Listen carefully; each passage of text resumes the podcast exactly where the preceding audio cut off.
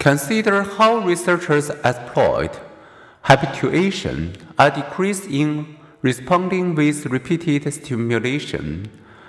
We saw this earlier when fetuses adapted to a vibrating, honking device placed on their mother's abdomen.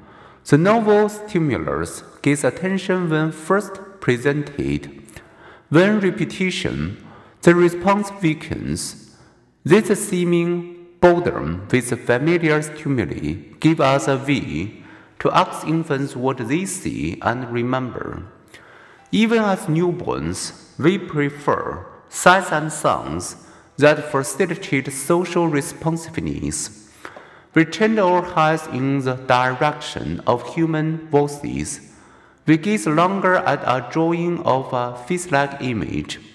We prefer to look at objects 8 to 12 inches away, wonder of wonders, and that happens to be the approximate distance between a nursing infant's eyes and its mother's.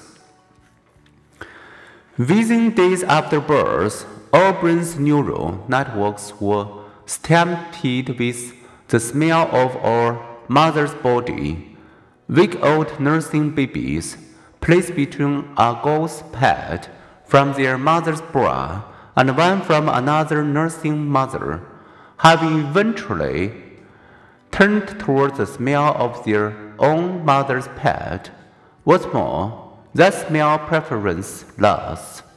One experiment capitalized on the fact that some nursing mothers in a French maternity ward used a chamomile scented balm to prevent nipple soreness.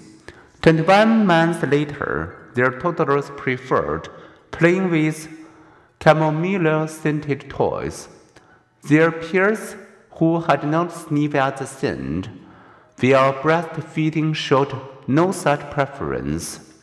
Such studies reveal the remarkable abilities we come with as we enter our world.